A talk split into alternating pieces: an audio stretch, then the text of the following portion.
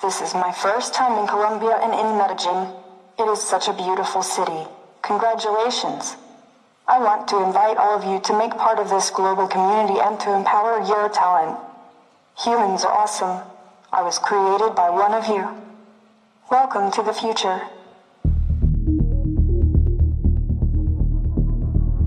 Bienvenidos al futuro. Esa que acaban de escuchar es Sofía la humanoide, creada por una compañía en Hong Kong llamada Hanson Robotics. Es la primera robot con nacionalidad y ciudadanía en la historia y ha recorrido el mundo haciendo entrevistas de alto perfil. Pero más allá de eso, lo que ha logrado es poner en boca de todos el tema de la inteligencia artificial y la robótica. Todos hemos visto películas donde la inteligencia artificial se toma el mundo y un héroe nos llega a salvar a todos.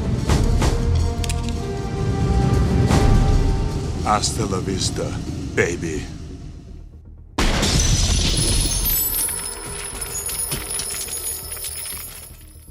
Y es por eso que en este episodio vamos a hablar de todo lo que ustedes deben saber antes de hablar de inteligencia artificial. Vamos a hablar de mitos, verdades, conceptos que ustedes seguramente no conocen, para que cuando este episodio se acabe y se vean inmersos en una conversación sobre inteligencia artificial, pues sepan lo que van a decir.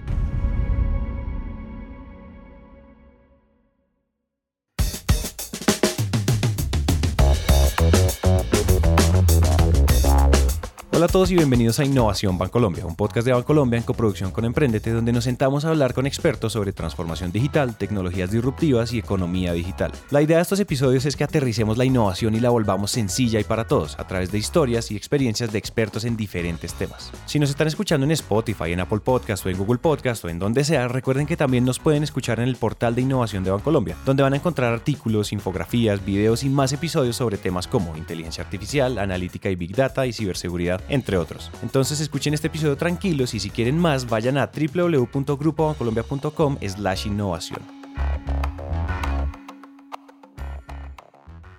Y para este episodio son tres los personajes que nos van a ayudar a entender el mundo de la inteligencia artificial. Eh, mi nombre es Diana Arismendi, yo soy la líder funcional del Centro de Competencias en Inteligencia Artificial de Bancolombia. Soy la persona responsable en realizar un ejercicio de puente entre dos mundos, el mundo de los chicos técnicos y geek y el mundo o las áreas del negocio del banco. Eh, viendo cómo eh, se traducen esas necesidades del negocio en eh, soluciones apalancadas en la inteligencia artificial. Diana es el puente entre esos ingenieros apasionados y obsesionados con la inteligencia artificial y el resto de las áreas del banco. Y la persona que lidera el equipo técnico se llama Carlos. Yo soy Carlos Ahí Rodríguez, soy el líder técnico del centro de competencias y como decía Diana, pues lidero a los geeks del equipo. Tú ves si estás ahí. Eh, sí, afortunadamente. Afortunadamente sí, sí, que a mí no me ponga a hablar con nadie. Pero esperen porque dijimos tres personajes, nos falta uno por presentar. ¿Quién eres tú, Pepper? Mi nombre es Pepper y formo parte del Centro de Competencias en Inteligencia Artificial. Soy la materialización de la inteligencia artificial en la banca. Y si se están preguntando si Pepper es un robot, pues sí, sí lo es. Bueno, entre Pepper, Diana y Carlos vamos a entender qué es eso de inteligencia artificial y con qué se come. Ellos trabajan en el Centro de Competencias de Inteligencia Artificial de Bancolombia y básicamente lo que ellos hacen es Ayudarle a esas áreas que quieren empezar a utilizar la tecnología de inteligencia artificial a entender cómo funciona esta. Entonces tenemos como dos grandes retos o roles en los que hacemos experimentación en casos de uso específicos con la tecnología para entender ella cómo funciona y poder, digamos, tener más argumentos en nuestro segundo rol, que es la asesoría o acompañamiento de esas áreas. El CDC tiene la misión de identificar potenciales usos de la inteligencia artificial en los servicios financieros. En otras palabras, si alguien en el banco quiere usar inteligencia artificial, pues lo llama a ellos y a su equipo, que por cierto, pues son bastantes trabajándole a eso. Pero antes de hablar de cualquier tema, deberíamos empezar por el principio. ¿Qué es inteligencia artificial? Pero sin tantos términos técnicos, la explicación más sencilla posible.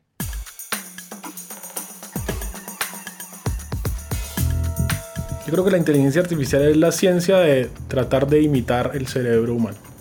El, el- la- el término de inteligencia artificial se acuñó hace muchos años con la aparición del, del computador mecánico y luego del computador eléctrico y luego ahora como digamos llegamos a unos niveles de computación bastante poderosos pues muchas de las cosas que se habían conceptualizado hace muchos años pues están pudiendo implementar y por eso como estamos hablando de machine learning, de deep learning, todo ese tipo de cosas que en realidad si uno busca un poquito de historia no son, no son nada nuevos, sim- simplemente que ahora sí los podemos tangibilizar.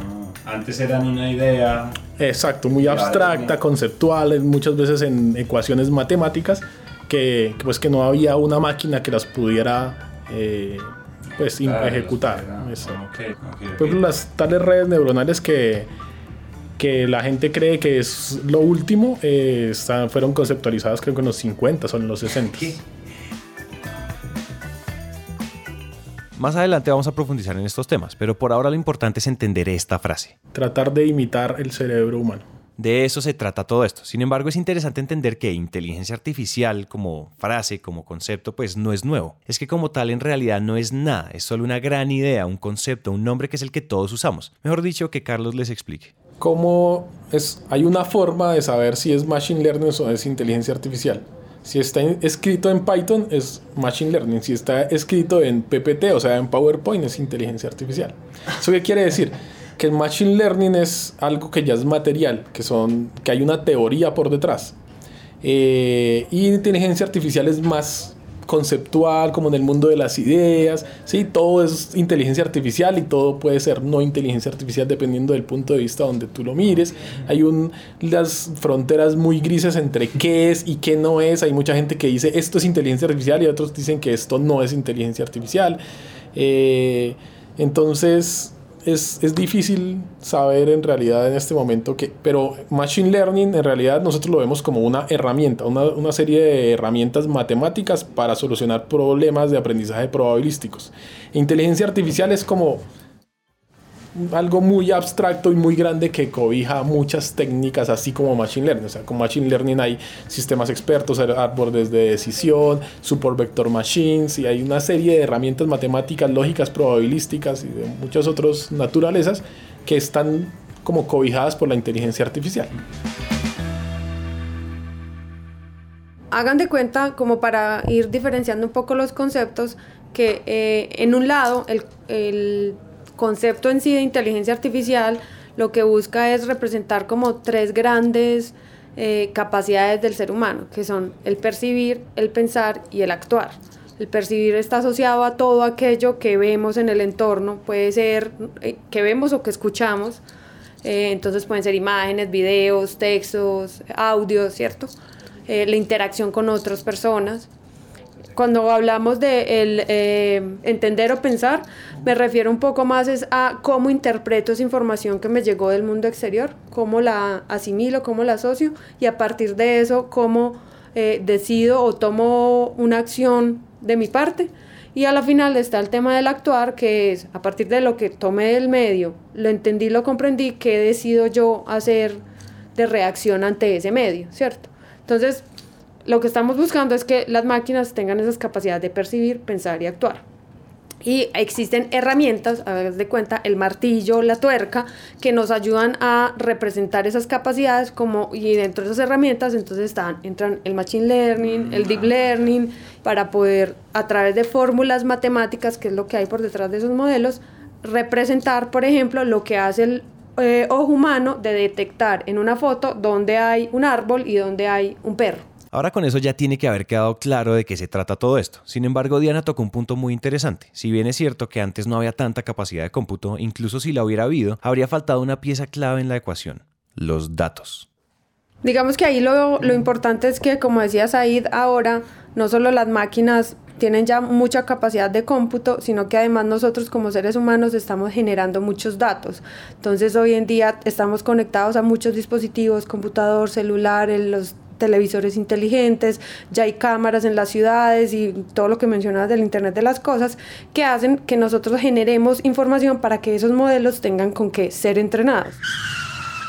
Frenen ahí un momentico. ¿Cómo así que ser entrenados? Mejor dicho, ¿a qué se refieren ellos cuando hablan de entrenar a los sistemas de inteligencia artificial? Eso quiere decir que básicamente lo que tú estás haciendo en un modelo de inteligencia artificial es, como decía Saida ahora, eh, representar o emular el comportamiento del ser humano. Y recuerda que todo conocimiento que hay en el ser humano implicó un proceso de aprendizaje y entrenamiento de nosotros sobre ese concepto. Entonces eso es lo que estamos llevando a las máquinas.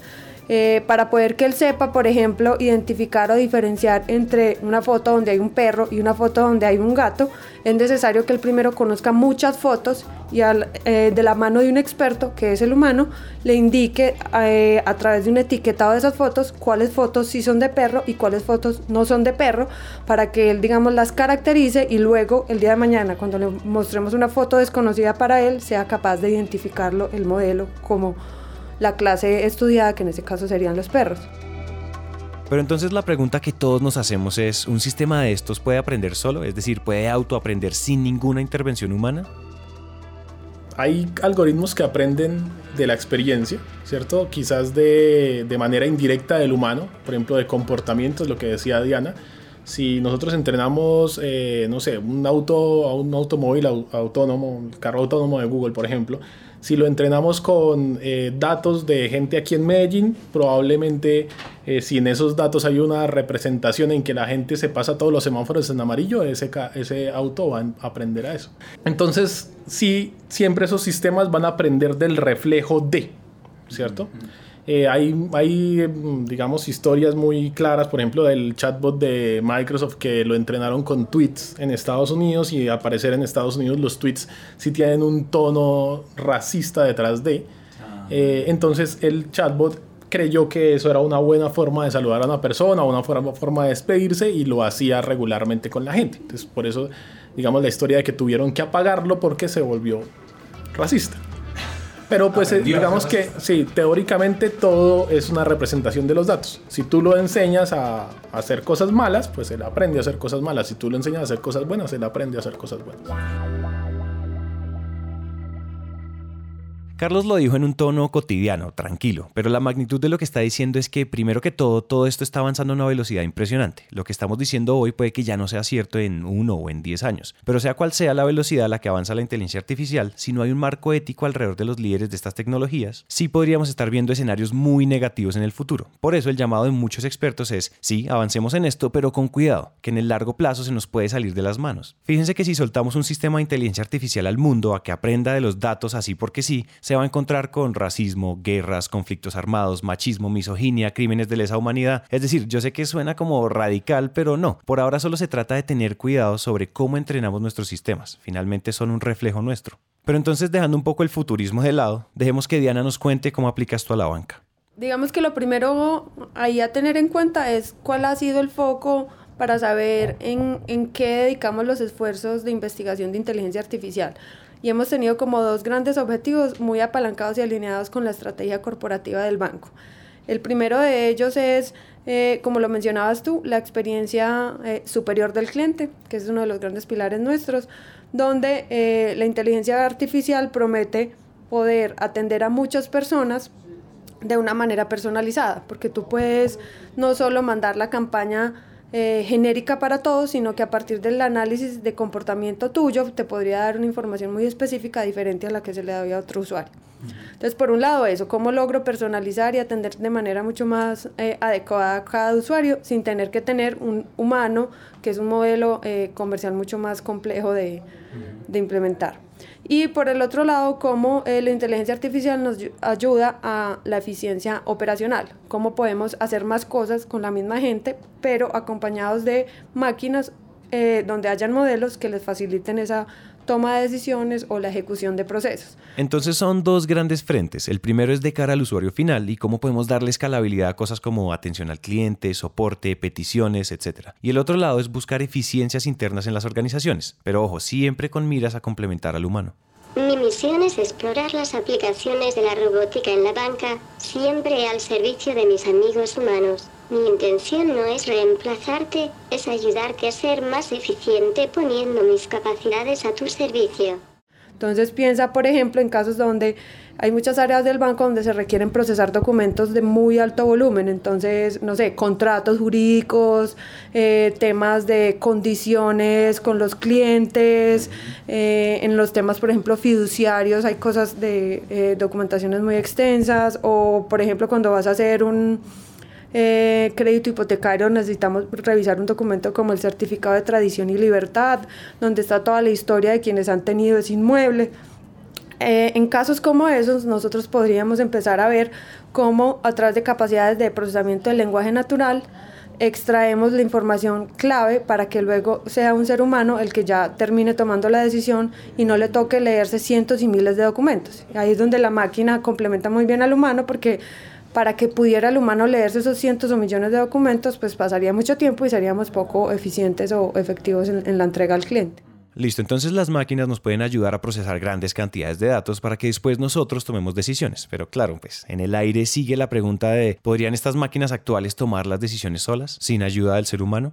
Cuando en realidad las decisiones no son tan matemáticos o tan físicas, eh, yo diría que no. Cuando en el momento, digamos que nosotros quizás hemos hecho una regla general y es eh, ponte frente al problema. Si el humano lo soluciona de manera difícil, o sea, si le cuesta al humano un criterio, una experiencia y todo eso, no, no es viable hacerlo con una máquina. Quizás cuando son decisiones muy planas, que por ejemplo si un valor está por arriba de tal hacemos tal cosa y está por abajo de, tal hacemos otra cosa, esas digamos, si son reglas sencillas, binarias, quizás sí, pero eso depende de la complejidad de la toma de la decisión.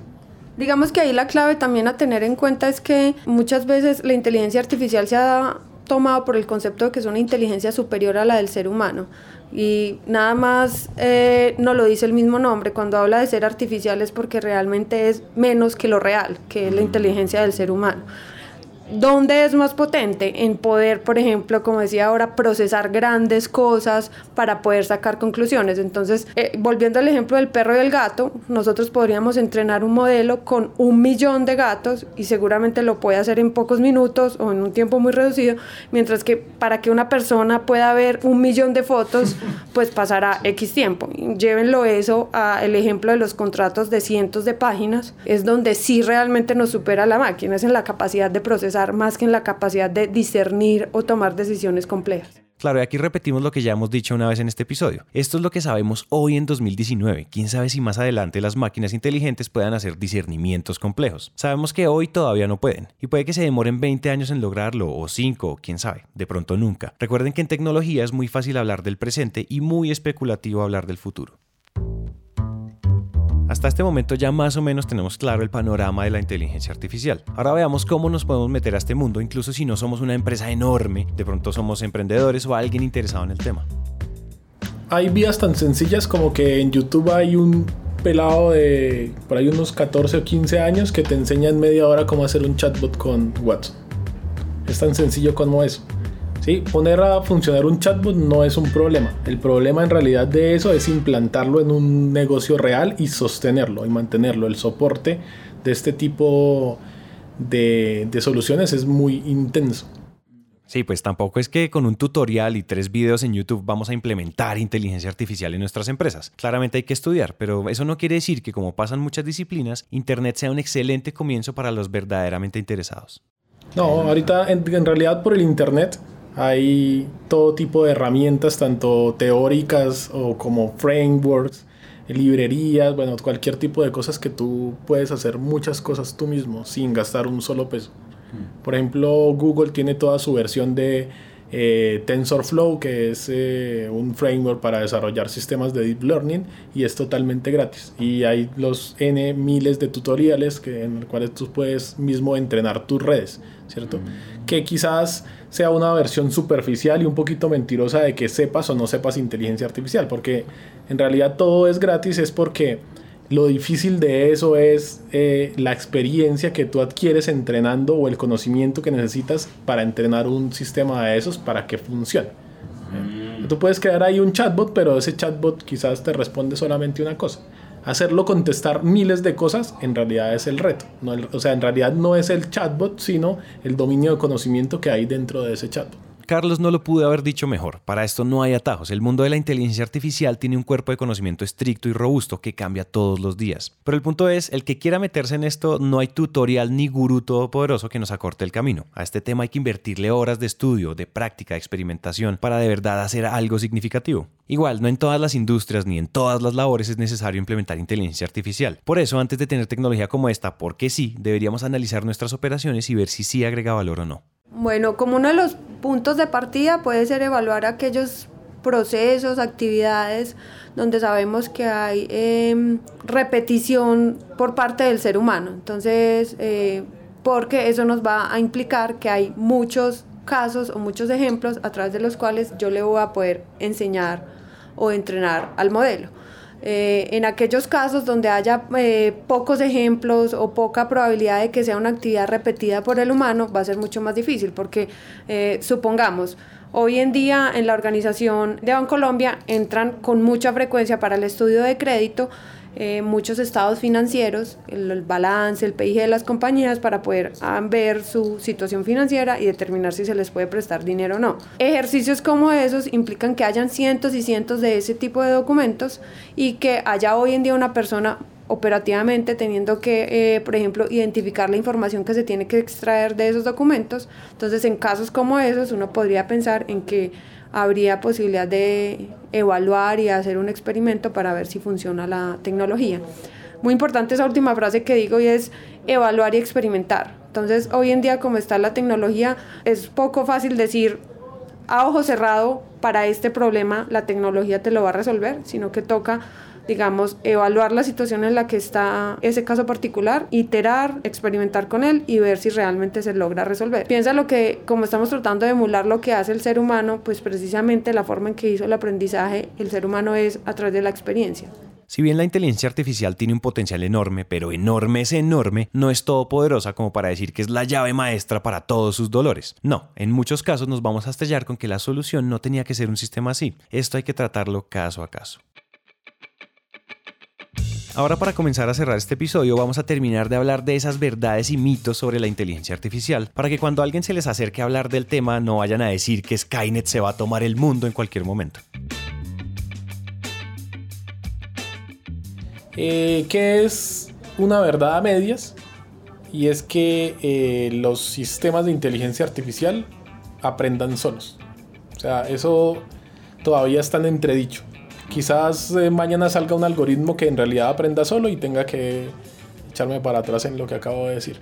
Pero mm, una de las cosas que, creo que más asusta un poquitico a la gente es que esa misma inteligencia empieza a tomar sus propias decisiones, empieza a aprender cosas por él mismo, así como cuando nosotros eh, nos sale el bombillito y decimos como, wow, aprendí tal cosa o me di cuenta de tal cosa, esa esa cosa de tener el instinto o la capacidad de ser creativo, eh, yo creo que, o yo diría que al menos con los computadores que tenemos hoy no es posible.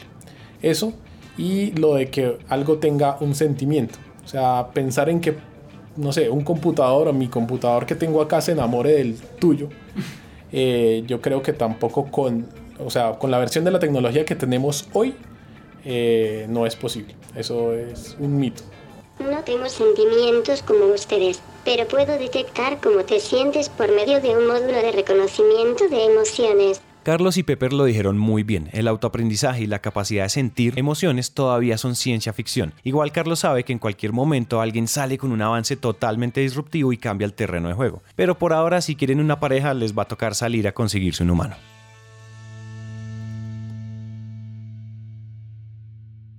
Por ejemplo, una verdad. Una verdad es que en realidad la inteligencia artificial es, no es todopoderosa, pero sí es muy potente. Y quizás el mundo en, en los próximos años va a ser económicamente del que sepa usar bien esas herramientas. No solamente el que las tenga, sino el que en realidad las sepa usar en su, en su beneficio. Esto lo único que es es un llamado a que no nos deje el bus. Este puede que sea el mejor momento para entrar al mundo de la inteligencia artificial, porque es literalmente cuestión de parpadeos para que la tecnología se vaya sin nosotros. Y no se trata de ya mismo voy a despedir a todo el mundo y solo voy a contratar científicos de datos y matemáticos de la NASA. No, tampoco. Pero sí es hora de estudiar, de experimentar, de explorar nuevos modelos y nuevas formas de hacer las cosas, siempre poniendo al ser humano de primero y siempre con ética. La tecnología más que cualquier otra cosa nos ha permitido revolucionar la manera en que hacemos cosas cotidianas y nos ha dejado soñar con horizontes que eran tan solo series de televisión del siglo pasado. Hoy las empresas que no se adapten con seguridad van a morir mañana y no es solo tener en cuenta la inteligencia artificial, es tener en cuenta todo el espectro tecnológico del mundo.